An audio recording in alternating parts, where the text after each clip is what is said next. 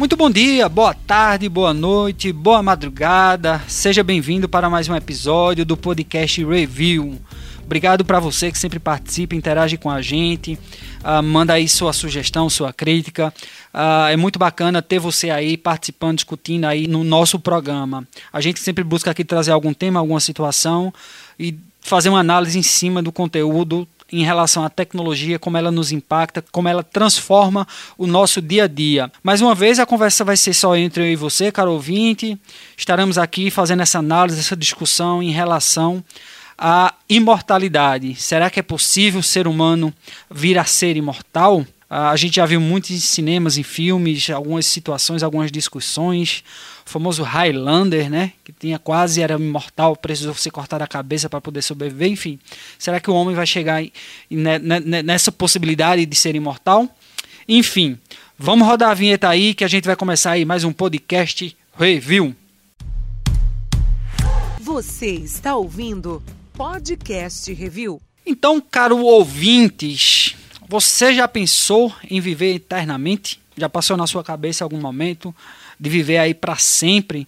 Acho que quem é mais do interior costuma dizer assim, vai virar cimento, é? Viver a eternidade, enfim. A busca pela imortalidade é um grande fascínio da humanidade, viu? Desde a Grécia antiga, o homem, entre aspas, aí tenta enganar a morte uh, das mais diversas maneiras.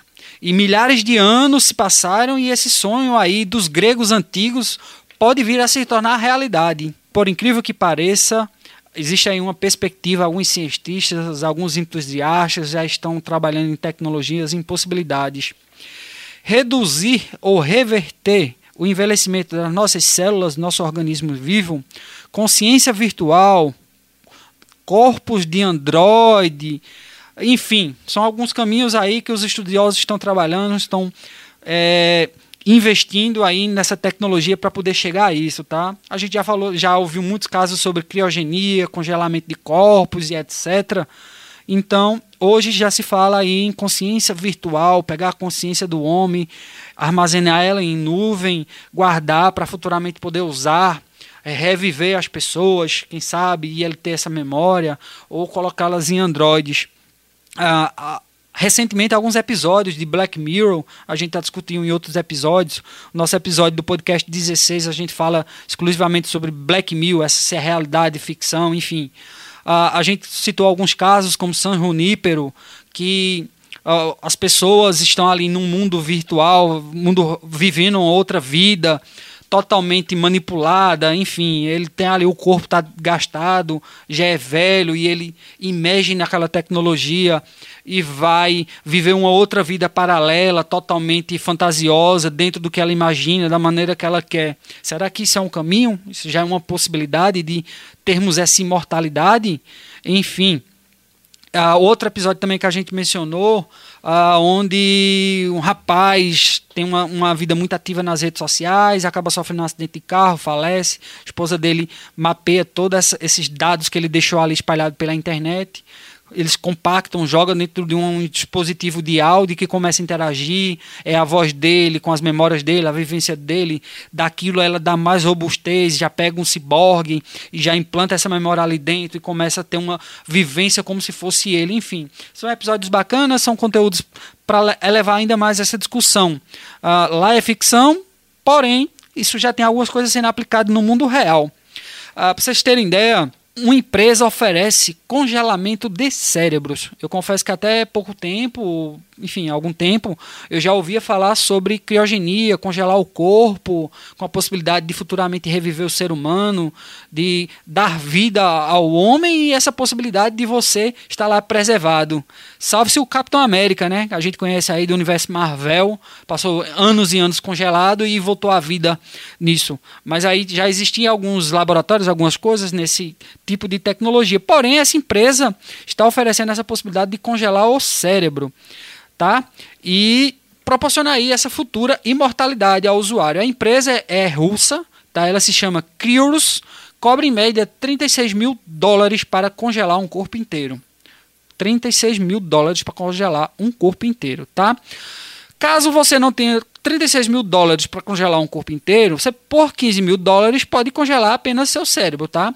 Agora tem um detalhe, desde que o, o paciente, o cliente seja tenha sua nacionalidade russa. Para estrangeiros, o preço é um pouco mais alto, é um valor diferenciado. Mas você já imaginou pagar esse investimento tão grande, tão alto, para salvar suas memórias, salvar seu cérebro e a partir daí desse cérebro implementar em outro corpo humano ou implementar dentro de um robô e virar um Robocop, enfim, será que é possível? O que é que vocês imaginam? O que é que vocês uh, pensam sobre isso? Será que vai para frente mesmo? Isso vai ser possível? Não vai ser viável? Estimativas aí é que em torno de 2045, 2050, essa tecnologia seja aberta ao mercado, que as pessoas já possam começar a investir seu dinheiro, já possam uh, garantir aí sua imortalidade, né? A gente tem aí há pouco mais de 20 anos, 25 anos para chegar a isso, certo? Uh, porém, alguns especialistas classificam isso que é, é, essa atividade dessa empresa da Crios Criurus, ah, é puramente comercial, tá? Que não há nenhum embasamento científico, que não há uma possibilidade, que eles estão desenvolvendo algo meio sem uma prova que efetivamente vai acontecer. Está havendo algumas críticas, mas enfim. Ah, o ponto aqui não é entrar nesse mérito, é a gente falar sobre tecnologia, sobre discussões que estão sendo aplicadas no dia a dia das pessoas e será que a imortalidade vai ser possível em dado momento, tá? Outra coisa é que três tecnologias que mais se fala aí nesse meio que já poderiam ser essas grandes responsáveis proporcionar a imortalidade para nós humanos, seria uh, a seguinte: engenharia genética.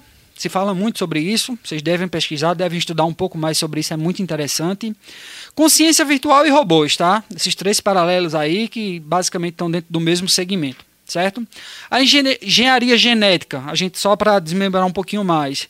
Cientistas já conseguiram criar tecido e órgãos humanos em laboratórios. A gente já viu algumas coisas sobre impressoras 3D, fazendo impressão, a questão de trabalhar células tronco e outras coisas. Então, algumas empresas aí, alguns cientistas já estão produzindo tecidos e órgãos humanos totalmente artificiais, certo? Esses aí, esses, esses órgãos, esses tecidos seriam utilizados para transplante para reduzir a dependência de doadores. A gente sabe que ainda, infelizmente, muita gente carece de doação, está em bancos, enfim, e precisa. Isso seria para reduzir a, a, a, essa dependência. Acho que seria algo muito interessante se vier a acontecer, espero que aconteça. Uh, e os números de rejeições. Então, é para reduzir essa dependência de doadores e as possibilidades de rejeições tá? que o organismo faz. A, a, reconstrução de partes do corpo já é considerada por muitos uma das maneiras apontadas para burlar, entre aspas, a morte. Então, isso seria um caminho de desenvolver é, cientificamente laboratório pele, corpo, órgãos, enfim, membros, quem sabe, fazer esse implante aí sem depender de doação de terceiros e escalonar isso, desenvolver de uma maneira mais gigante e, consequentemente, uh, facilitar para as pessoas ter esse burlar a morte. O cara sofreu um infarto, digamos, teoricamente vai lá, produz um coração, substitui o coração e por N, N, N vezes necessária, ele vai ter esse coração e vai sobrevivendo a, a longo prazo. Porém, apesar de empolgante, tá, essa forma não são, é, não é, na verdade, uma das mais prováveis de obterem sucesso. Infelizmente ainda, né, como é que está em fase de desenvolvimento, estudos, essas coisas, já que devem contar com algumas complicações orgânicas, como a gente falou, de rejeição e etc, outras coisas.